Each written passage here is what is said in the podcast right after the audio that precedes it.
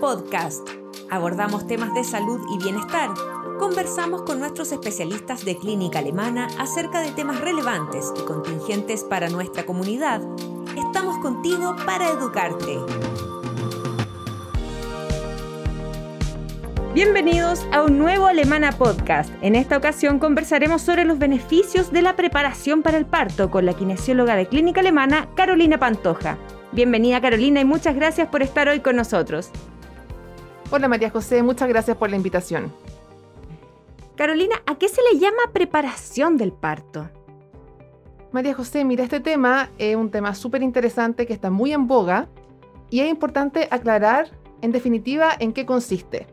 Porque sabemos que hay muchas mujeres que saben que la preparación significa hacer ejercicios, otras que han escuchado sobre el masaje perineal, pero en definitiva consiste en un proceso que comprende herramientas y técnicas específicas con el objetivo de que la mujer llegue en óptimas condiciones musculoesqueléticas al parto para prevenir el riesgo de tener desgarros eh, y de tener un trauma perineal en el parto, es decir, tener que llegar a un parto instrumentalizado y tener una, una peor recuperación, por ende, y disfunciones de piso pélvico asociadas a estas, como la incontinencia de orina, incontinencia fecal, entre otras disfunciones de piso pélvico.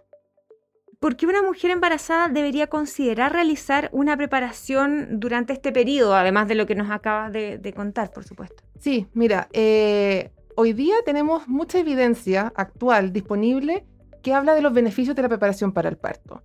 Por eso eh, es casi una, es una responsabilidad de nosotros como profesionales de la salud que nos dedicamos a la salud de la mujer, eh, ofrecerle a las mujeres embarazadas todo el abanico de posibilidades que tienen para prepararse para el parto. Eh, además, porque sabemos de las altas prevalencias que existen en relación a las disfunciones de piso pélvico. El embarazo de por sí, termine en parto, termine en cesárea, es una condición que promueve el riesgo de tener disfunciones de piso pélvico como en incontinencia urinaria principalmente. Y si tenemos un parto eh, que lamentablemente hubo un, un, desgarro mayor o alguna, algún trauma perineal en el parto, efectivamente esta, esta prevalencia en el posparto también permanece y podría aumentar. Entonces, por eso principalmente las mujeres debieran prepararse porque son en el fondo todo este ejercicio y esta información que tienen a mano para eh, hacer todo lo posible para que puedan llegar mejor al parto, recuperarse mejor y tener menos secuelas. Esta incontinencia incluso podría ser a edad eh, temprana, ¿cierto? absolutamente. De hecho, la mayoría de las mujeres refiere su primer episodio de incontinencia de orina durante el embarazo y sabemos que una de cada tres mujeres en la vida va a presentar incontinencia urinaria, entonces no es un tema menor y que efectivamente comienza en la edad temprana o podemos incluso no manifestar una incontinencia de orina clara, pero sí que la musculatura del piso pélvico se vaya debilitando con los embarazos y con el parto. Y luego cuando se agrega un factor más como por ejemplo la menopausia, vamos a tener incontinencia con mucha más probabilidad que una mujer que se preparó para su, durante su embarazo, para sus partos y que se recuperó correctamente. Y profundizando un poco más, ¿en qué momento se debe iniciar esta preparación y en qué consiste puntualmente? Súper interesante esta pregunta, María José, porque generalmente eh, uno piensa que debería empezar como cuando ya en el, último trimestre del embarazo, cuando se está en la recta final y ya hay que, hay que empezar ya a ponerse con la cabeza a pensar en, en qué qué tengo que hacer para que el parto sea lo mejor posible. Pero la verdad es que lo óptimo y lo que la evidencia nos habla es que si comenzamos a hacer ejercicios de piso pélvico entre la semana 18 y la 22, disminuye el riesgo de tener incontinencia urinaria en el tercer trimestre y también hasta los seis meses posparto. Entonces, idealmente comenzar en una etapa un poquito más temprana, donde probablemente tampoco vamos a tener cambios tan evidentes en nuestro cuerpo, es decir, todavía no hay tanta guatita, por lo cual mi, esquema corporal no se ha alterado tanto. Entonces es mucho más fácil aprender a hacer ejercicio de piso pélvico y ejercicio de core, que se llama, que hoy día, por eso ya no hablamos tanto de ejercicio de Kegel, porque el ejercicio de Kegel era solo localizado piso pélvico. Ahora sabemos que esta musculatura tiene relación con otros músculos del tronco, de la espalda, que se llama el core. Y por eso este entrenamiento es bueno comenzar a hacerlo antes que aparezcan estos cambios ya más, más claros, más evidentes del embarazo, para que cada paciente, cada mujer los pueda ir internalizando físicamente mucho mejor y después se haga más, se haga más llevadera las etapas futuras del embarazo.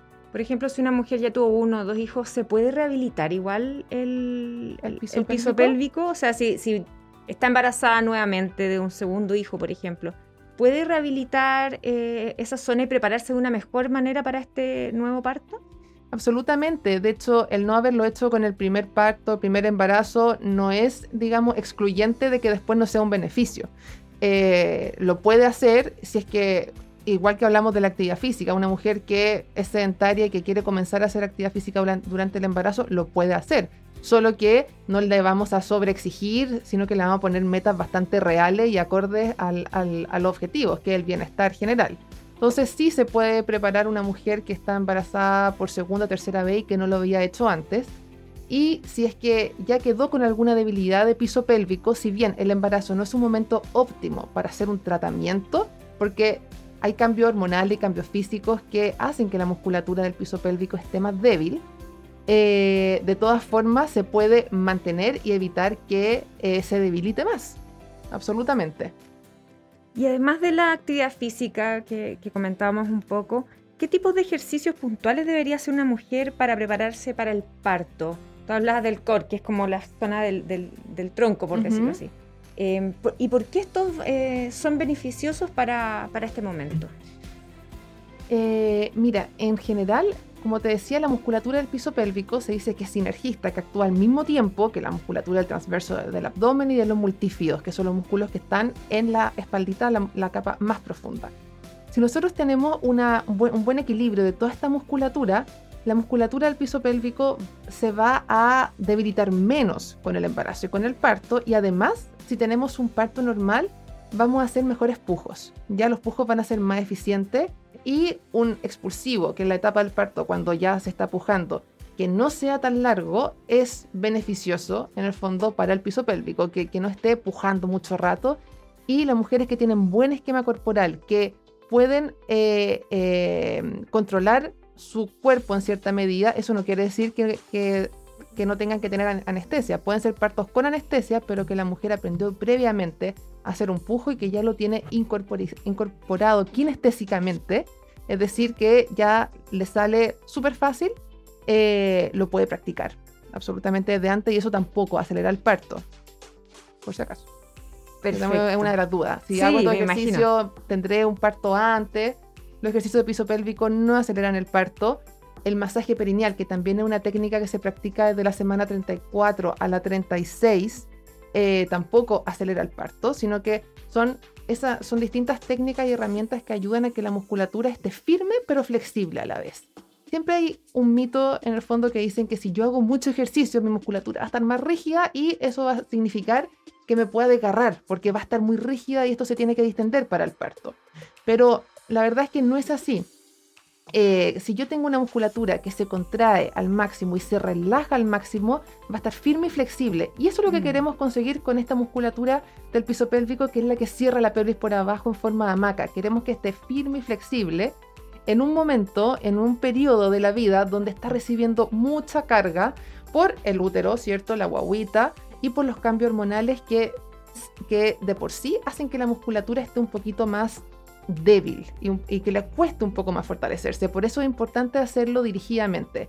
Es decir, todas las mujeres deberíamos trabajar el piso pélvico a lo largo de la vida, pero por estas razones que el embarazo es un momento propicio eh, donde se necesita y si no lo había hecho antes, bueno, es un momento para poder incorporarlo no solo en el embarazo y en el posparto, sino que después que sea rutina. parte de mi rutina de ejercicio.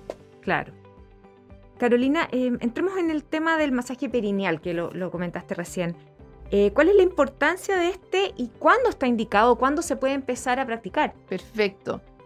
Mira, el masaje perineal es una técnica que, como bien lo dice su nombre, masajea, elonga, distiende los músculos y los tejidos blandos del piso pélvico, el tejido conectivo específicamente, para prepararse para el parto y para que pueda tolerar mejor, ¿cierto?, toda esta este, esta, este aumento de presión tremendo que va a sentir en, en este momento, que se pueda distender y después volver a su posición original, teniendo el mínimo daño posible.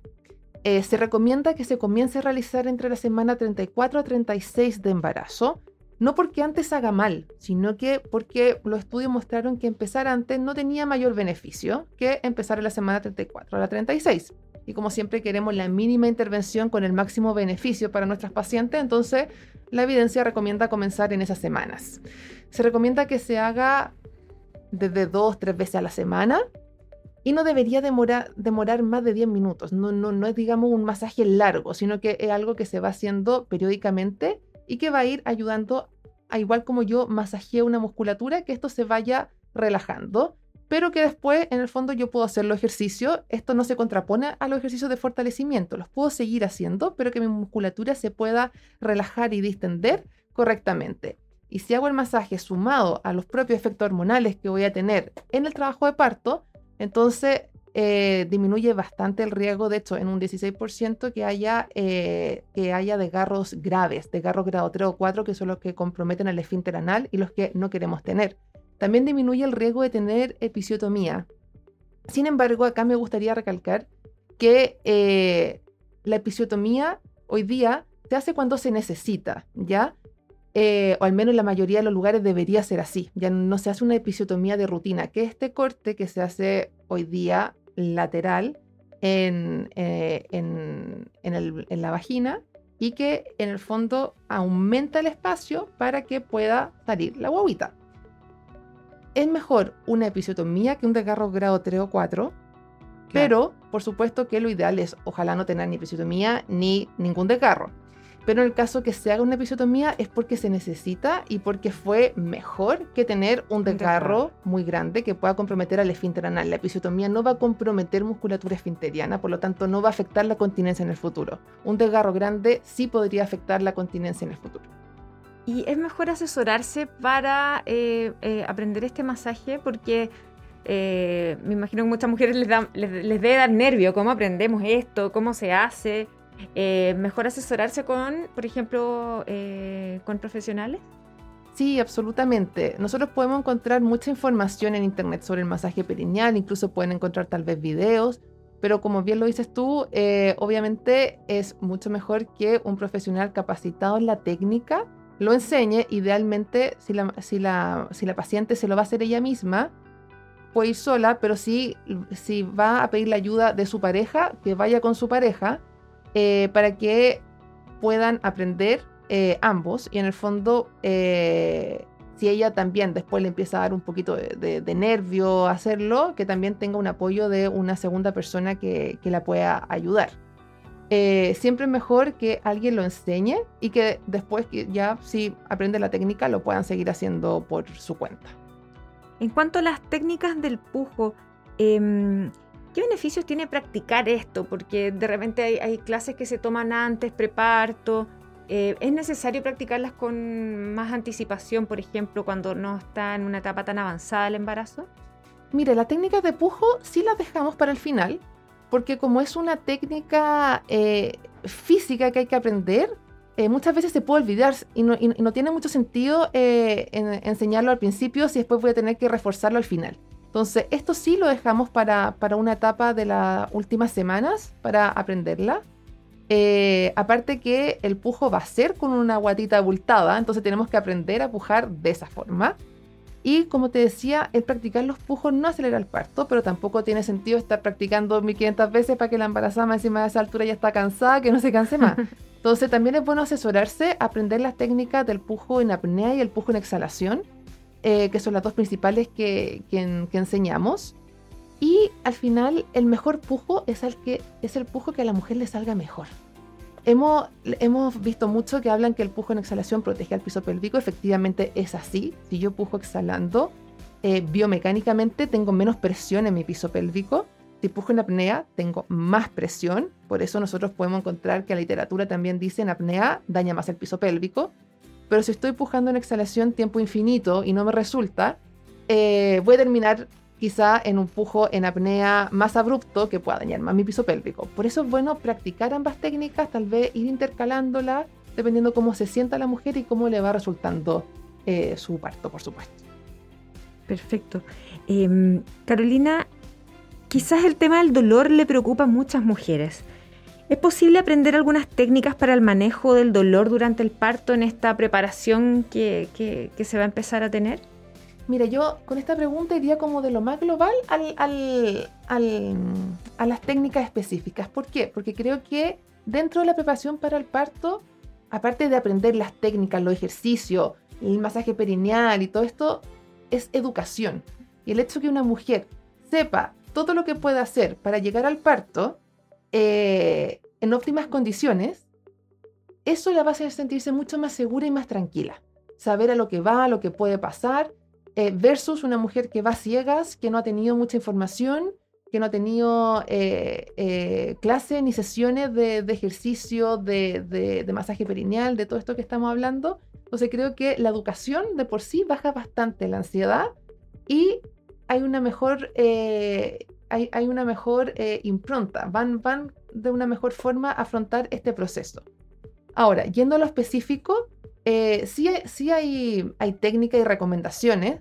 Ya eh, los, cuando hablamos de estos típicos que uno se imagina preparación al parto, la mujer moviéndose arriba de la pelota, moviendo la pelvis, en el fondo eso ayuda a liberar la pelvis, que si la tenemos en una posición muy rígida, también me va, me puede costar más pujar, mientras que si yo estoy moviendo, eh, cuando yo estoy moviendo mis articulaciones, disminuye el dolor. Cuando a nosotros nos duele algo, queremos moverlo. Entonces, si yo tengo y sé hacer los ejercicios de ante y retroversión pélvica, que se enseñan también sobre el balón en cuatro apoyos, en distintas posiciones, eh, eso también me va a aliviar el dolor porque voy a estar haciendo ciertos movimientos que me liberan esta zona que es la que está, en definitiva, está sufriendo toda la congestión en el minuto del trabajo de parto. Y eh, también hay técnicas específicas que son de propiocepción, nosotros decimos cuando queremos tocar, cuando queremos presionar ciertos puntos en las articulaciones sacroiliacas, por ejemplo, que liberan bastante el dolor.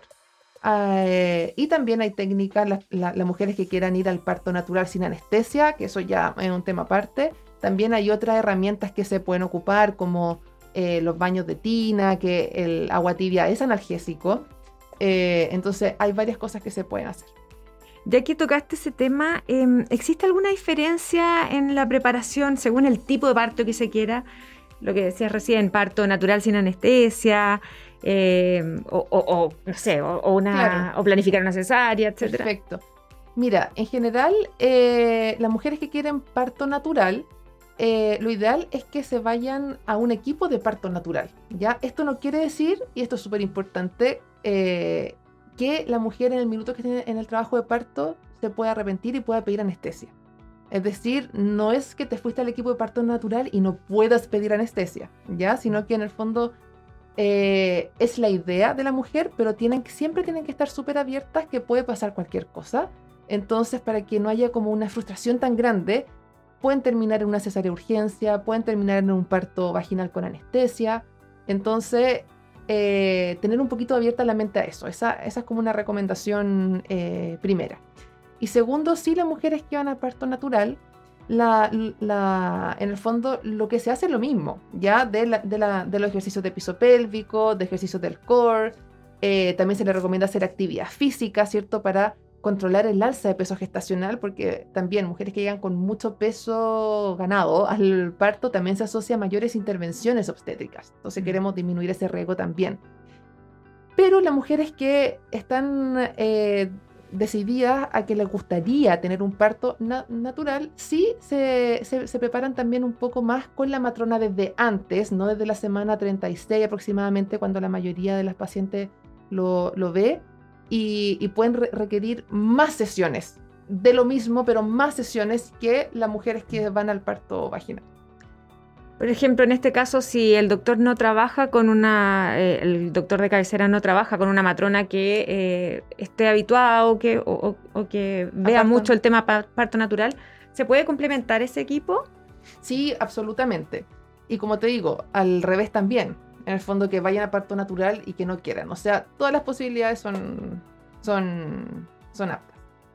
Y ya una vez que nació la guaguita, ¿qué, recomendación deben seguir las mujeres en relación al posparto? Eh, ¿Cuándo se debe consultar? O si estos ejercicios se deben mantener, por ejemplo. Perfecto. Mira, a mí este tema del posparto me, encanta porque creo que eh, cada vez, eh, afortunadamente, hay un poquito más de información y educación en relación a, los cuidados de la mujer en el embarazo. pero pasa que después nace la guaguita y la mujer quedó en el quinto plano y nos olvidamos un poquito de todo lo que hicimos y, es cuando más cuidado necesitan. Así que súper buena tu, tu, pregunta, encantada de responderla. Eh, se recomienda que las mujeres empiecen a hacer primero, hay, varias recomendaciones. Primero que empiecen a hacer ejercicios de piso pélvico, lo mismo que aprendieron en el embarazo, precozmente, es decir, 3-5 días posparto lo pueden empezar a hacer. Dentro de las pocas contraindicaciones que hay es que sientan dolor. Por supuesto, si les duele, ahí tienen que avisar a su, a su ginecólogo tratante y ver si es que hay alguna sutura que le hayan puesto que haya quedado molestando, etc. Y por supuesto, ahí se suspende y se retoma cuando sea necesario. Eh, pero si no, se deberían empezar en ese, en ese periodo tan pronto. Y es súper normal que la mujer sienta que no está haciendo nada. Que en el fondo le dicen contrae, simulando el gesto de que si te estuviera aguantando el pipí, aguantando un gas y sienten que no hacen nada. Eso no quiere decir que no sea nada, porque sí están mandando la información al cerebro y el cerebro sí está mandando la información a la musculatura que se tiene que empezar a activar. Así que eso ya es bastante para ese periodo. Entonces, se recomienda empezar a hacer los ejercicios eh, de piso pélvico y el ejercicio como más general se recomienda con el alta médica, al mes después del parto vaginal, mes y medio después de la cesárea. Y los ejercicios de piso pélvico se deberían mantener. Como les mencionaba, el hacer ejercicio en el embarazo disminuye el riesgo de tener incontinencia urinaria hasta los seis meses posparto. Pero acá también es importante seguir un poquito más a la paciente. De hecho, hay, algunos estudios que hablan que deberíamos incorporar el término cuarto trimestre, incluso los primeros tres meses posparto, porque tenemos que ver cómo está la mujer físicamente en relación a su piso pélvico, el retorno a la actividad física, el retorno a la actividad sexual, que por la lactancia muchas veces disminuye la, lubricación. Y hay muchos tipos de lubricantes. Los lubricantes en base a silicona se recomiendan harto para el posparto porque, porque eh, aumentan bastante la, eh, la lubricación. Y también hay muchos que son hipoalergénicos, que digamos no, no pasa nada. Eh, pero sí ayudan a tener este reintegro de la actividad sexual en forma eh, paulatina, con menos dolor. Entonces, sí se, sí se debería seguir a las pacientes y preguntarles por todos estos aspectos, por lo menos en los tres primeros meses postparto. Para terminar, una mujer que desde el primer minuto planificó con cesárea su parto, ¿debe trabajar de la misma forma su piso pélvico? ¿De la misma forma postparto, aunque haya sido una cesárea? ¿Sabes qué? Eh, si uno se mete a internet y busca preparación para la cesárea, uno va a ver una preparación para una cirugía, es decir, el ayuno y todas esas cosas. No hablan nada, en realidad, como que la mujer que va a cesárea no tiene que hacer nada, y no es así. La mujer que va a cesárea también estuvo embarazada, y si, como te digo, si estuvo embarazada, se sometió a los cambios físicos, hormonales, igual que una mujer que va para parto. Incluso hay cesáreas que, que, no, que, no son, que no son planificadas, que tienen trabajo de parto y que terminan en cesárea. Entonces la mujer que, incluso que va a una cesárea planificada debería hacer ejercicios de piso pélvico. Lo único que no tiene sentido que haga el masaje perineal, porque en el fondo no, no, no, va al caso. Pero sí toda la educación, lo, el entrenamiento muscular de piso pélvico, todos los cuidados que hay que tener también, que también es parte de la preparación, evitar eh, hacer movimientos con mucha presión sobre el piso pélvico. Es decir, si yo voy a estornudar, voy a, voy a toser, tratar de contraer mi piso pélvico previo a esto. esto se llama maniobra de NAC, que lo deberían hacer las pacientes embarazadas en general. Todo, eh, cuidar eh, hábitos defecatorios, por ejemplo. Si estoy pujando mucho para ir al baño, estoy embarazada, independiente de cómo termine mi parto cesárea, tengo que mejorar mi postura para ir al baño, tengo que eh, evitar, en el fondo, las cargas mantenidas hacia mi piso pélvico durante el embarazo. Así que eso es para todos. Buenísimo, Carolina. Muchas gracias por eh, explicarnos tan bien este tema, tan claramente y resolver todas estas dudas. Muchas gracias, María José. Encantada. Nosotros nos despedimos y nos encontramos en un nuevo Alemana Podcast. Síguenos en nuestras redes sociales y visita nuestro sitio web alemana.cl. Nos vemos en otro Alemana Podcast. Clínica Alemana. Si es tu salud, es la alemana.